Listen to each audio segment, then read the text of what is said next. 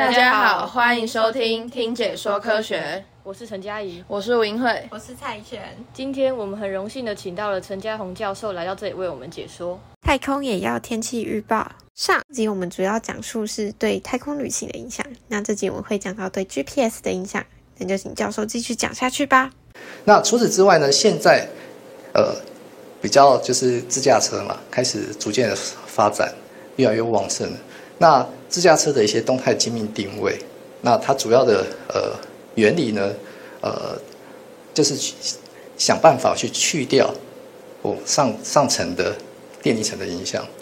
因为我要提到说，这些导航定位最大的误差来源就是来自于电离层嘛，所以一些测量的人呢，就是想办法去将电离层的资讯去掉。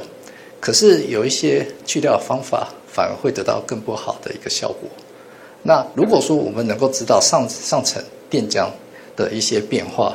它的浓度分布的话，那这意味着我们是不是能够更准确的将它定位所所所到呃越来越准确呢？啊，这是有可能的。那自驾车的应用呢，就是我人可能只要坐在车子里面，然后告诉他你要去哪里，他就自动带你去那个地方。那如果说你可以想想看，想象你就坐在自驾车里面，你要去某个地方，那可能你昨天晚上工作很累啊，你在里面就打个滚，好睡个觉。你想要说，呃，眼睛一张开就到达目的地。可是如果刚好就是这时候发生了一些太阳闪焰事件。那一些定位的人造卫星受到影响，而变成你没办法做定位了，那你的自驾车怎么办？他会带你去哪里？这你光想象就知道，这个其实对于我们的影响是很重要的嘛。GPS 对我们的影响真的非常大，像是我们最常用的导航，就是 GPS 很好的例子。那我们会用导航的时候，其实大部分都是因为对路况的不熟悉。那如果在一个下雨天啊，或是夜晚的时候，两者加在一起是。最惨的时候，你那个时候被导航导到一个错误的地方，或是危险的地方，其实你都不太会知道。那有时候就会看到有人被导航导到山崖或是海里面去，那那基本都是酿成非常严重的悲剧。所以我觉得 GPS 如果失灵，对我们影响真的是会非常非常大。好，那呃，我们发展这些呃功能之后呢？我们刚才提到说，呃，以定位来说的话，它电离层延迟是最大的一个影响，就占了四十四 percent，就是它的主要误差来源。那现在除了自驾车之外，精密的呃第二代的新世代呃飞机导航系统，以及一些精密的海测观测呢，都会呃需求很精密的定位的水准。那这些定位呢，通常会是利用一个假想的一个模式去进行电力层修正。那你如你可以仔细看说，跟真实的太空天气预报的结果来比的话，啊，浓度比较高的区域哦，越黄代表浓度越高，然后蓝色是代表浓度低的区域，可以看到它大致上是很相符合的。可是呢，在一些比较细节的地方，特别是在这个黄昏傍晚之后，以及赤道地区，你可以看到它的。呃，预测出来的就是你进行修正的值跟真实的情况是差很多的，这会造成什么样的影响呢？可能造成说你过度修正或者修正过少，你反而得到更差的一个定位结果。这些太空天气预报对我们的导航来说有修正到什么吗？对我们的生活是不是更有帮助？这是我一直想要去了解的一部分，就是我们做的这些研究、这些产品啊。究竟对于我们的生活上有什么样的改善？可以做怎样的改善？所以就去跟呃，我就去跟那个我们成大测量系的呃教授呃一个研究团队去合作，那去计算说它进行精密动态定位的时候，对于我们修呃导航的呃误差有什么样的修正？整体来说，我的误差是有降低的一个情况。那这个其实还算还算是其次，最重要的是说，我现在打。呃，这样就是我的，因为因为我我我的定位的误差呢，会随着我的接收资料越来越多，会越来越低。所以，当我有足够长的时间，我就可以将我可以我就可以得得到足够的定位的误差，就是足够小的定位误差。这套系统的加入之后呢，最重大最主要的一个贡献就是，我可以去缩短我要达到我目标误差的一个时间。我们现在自驾车呃定位的精准度需求是零点五公尺，也就是意味差差不多是一个车道的一半左右或三分之一。你要到那么准呢，你才能够知道从你现在走到哪一个车道，不然的话，你如果进，因为因为我们一般来说 GPS 定位的误差大概十几呃到十公尺左右，那你就不只是好几个车道了，可能好几条街，哦都有可能会造，都是你的误差范围之内。那你要到达这么精准的一个呃定位的水准的话呢，你没有修正电力层的话，大概会需要六十秒的时间。也就是因为你开机之后，你要等六十秒、一分钟，你才能够上路，不然的话，你的误差都是很不准确的。那在导入了这个电力层修正之后呢，时间缩短成四秒钟。也就是说，你只要开启你的导航机啊，四秒钟之后，你就可以直接去使用了，相信它的结果。那以应用上来说的话，呃，有导入的话，就是有加入电力层修正，其实能够帮助我们去缩短这个。呃，误差锁定的那个时间，啊，这是它最主要的一个功用。那我们看到这个结果也是很高兴，就是哦，终于呃，我们知道它对于呃导航机呃自驾车这边它是有怎么样的一个用处之在。有了太空天气预报，那我们去预报它会遇到什么困难？好，它其实呃，太空天气预报呢发展大概是在两千年开始之后。也就是距今大概二十年前左右才开始有人去进行太空天气的模式的发展。那这个呃，就是利用资料同化去进行太空天气的预报，大概是在两千年之后。为什么呢？呃，应该说以我们的天气预报的发展，大概是在一九六零年开始就已经有天气预报了。那呃，跟太空天气预报呢，又比它晚了四十年左右。这个晚的差距呢，主要来源是什么地方呢？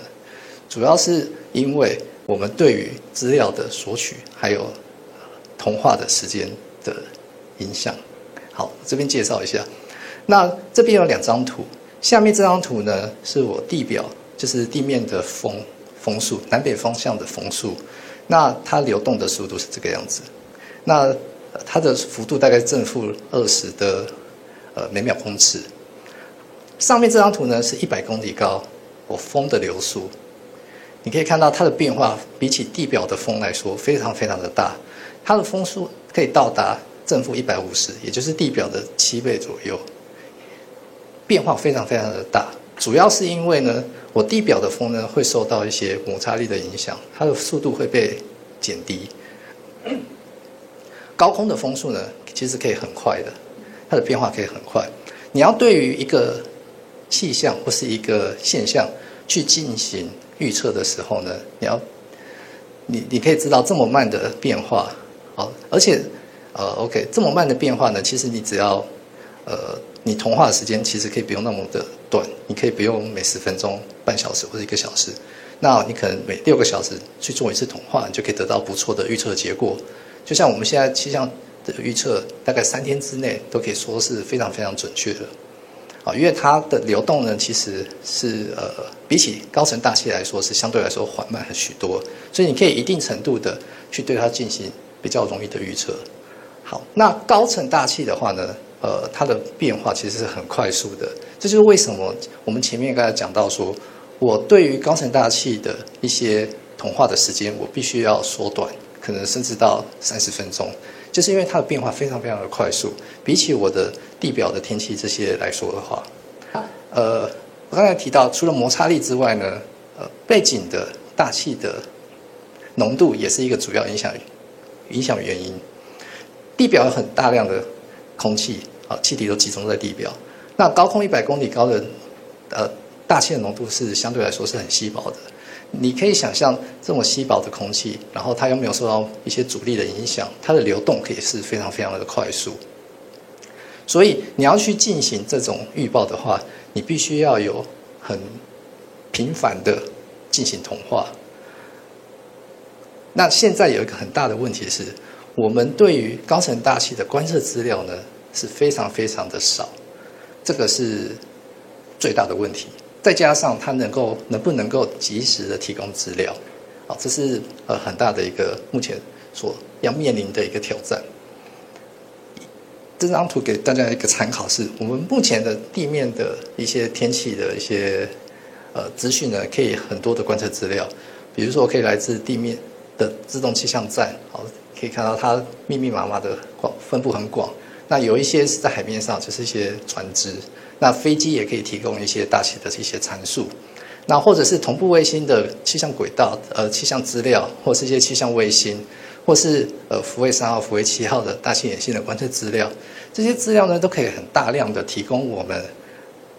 呃大气的一些资讯。那因为有了这些，你看它的涵盖率其实也很好，全球涵盖率很好。那有了这些资料呢，呃，我们就可以比较容易的去进行全球的呃气象预报。那呃这个的话，大概是每一个时间大概会有四百万笔以上的观测资料。相较于来高层大气电离层的观测来说，每天大概包含一些人造卫星观测，大概只有四万笔左右，最多差差不多就是四万多笔左右。那这个差了一百倍，地面大气的观测资料四百万，再加上它的流动速度不是那么的快，高层的大气观测只有四万笔，差了一百倍。那它的流动速度又那么的快，所以你要对它进行一些预测，其实。不，呃，先不到预测，可能监观测、监测来说，也是很有一定程度的一个困难度在。好，那这个是呃前面也秀过的一张图，就是福威三号的观测资料。那一一天是两千笔嘛？那事实上一个小时来说的话，它只有几百笔资料而已。好，那我们新的福卫七号的任务呢？它跟福卫三号一样。都是由六颗卫星所组成的。那这六颗卫星分布的轨道跟福卫三号不太一样，它是比较集中在低呃中低纬度的轨道地区呃的地区的观测。那过去呢，呃福卫三号的两个小时的观测资料大概就是一百多笔，好分布是全球的分布。那福卫七号两个小时的观测资料大概四百笔左右，那它是集中在中低纬度地区。为什么同样是六颗卫星，福卫七号可以提供比福卫三号更多的资料呢？主要是因为福卫七号除了接收美国的 GPS 讯号之外呢，它还会接收呃俄罗斯的 GLONASS 的导航定位资料，所以你能够接收得到的讯号增加了。再加上你是比较集中在中低纬度地区，所以你的资料点全部都集中在中低纬度地区。那我们台湾也在其中之一，所以。我们可以有比较多的资料呢，去进行一些应用。那对于大气来说的话，呃，你可以去监测海面上，就是利用福卫七号的资料去监测海面上的海水温度变化。这对于台风能不能能不能够生成，是一个很好的一个判断的一个资料。那对于我们高层大气来说，就是电离层部分、太空天气来说，你可以监测赤道地区的一些呃上空的电浆的一些结构的改变。好，所以福卫七号的呃人资料呢，可以提供我们这些呃观测的资讯。那在将来可能呃这个不太知道有多多，可能一两年左右的时间，或是可能最快的话，可能几个月之后，福卫七号呢，其实它还可以去观测欧盟的呃伽呃伽利略的导航定位卫星的资料。所以到时候呢，呃福卫七号又可以提供比现在更多的观测资料。好，那我们曾经也去做过一些呃研究，去研究说福卫三号以及福卫七号对于我们太空天气预报的准确度的修正有多少？上面一百是代表我呃没有进行任何修正。那福卫三号的资料加进来之后，可以看到它修正了百分之二十。好，纵纵坐标是误差越小越好，所以福卫三号的资料呢，可以提升我们呃预报的准确度百分之二十。那福卫七号再加进来之后，就是只有福卫七号的话，可以到达百分之三十，三十，这个是全球的，所以呃，比起福卫三号来说，福卫七号呢能够提供我们更多的太空天气的修正，呃，就是准确度可以提升到百分之增增进百分之三十。那在大气方面也有也有科学家做过呃类似的研究，就是去分析说福卫七号或是福卫三号。对于我们天气预报准确度的修正有多少？那这个值大概是五到十 percent 左右，好，相对来说是比较少。为什么呢？因为大气有很多其他的观测资料，四百万笔，那福卫七号、三号是占其中的一小部分。那可是，虽占了四百万之中更少，可是它能够提供的效益其实五到十 percent 算是相对来说是比较多的。那可是对于我们太空天气来说，福卫七号的资料是非常非常重要的。还有一个很重要的原因是，因为它的资料是及时的，而且又是公开的。所以，让我们这些太空天气的研究的这些呃系统呢，能够达到作业化，甚至是预测将来可能几个小时啊，我们可能没办法像天气预报可以预测三天或是一个礼拜的天候状况，因为呃高层大气变化，就像刚才那张同一片秀，它是很快速的，什么样的一个影响都会让让它的变化呃有很剧烈的改变，所以你呃可能。能够使用的预报时间大概就是三个小时到六个小时左右。好，那不过你如果能够知道三个小时到六个小时太空天气的变化，那你应用在一些自驾车或是一些呃导航定位修正的时候呢，可以提供你一些参考的一些资讯。好，时间也差不多，那我的分享就到这边，谢谢各位。好的，谢谢陈家宏副教授的解惑。最后，我们来做个总结吧。听完教授说的这段，我觉得太空天气对我们的生活真的是越来越重要了。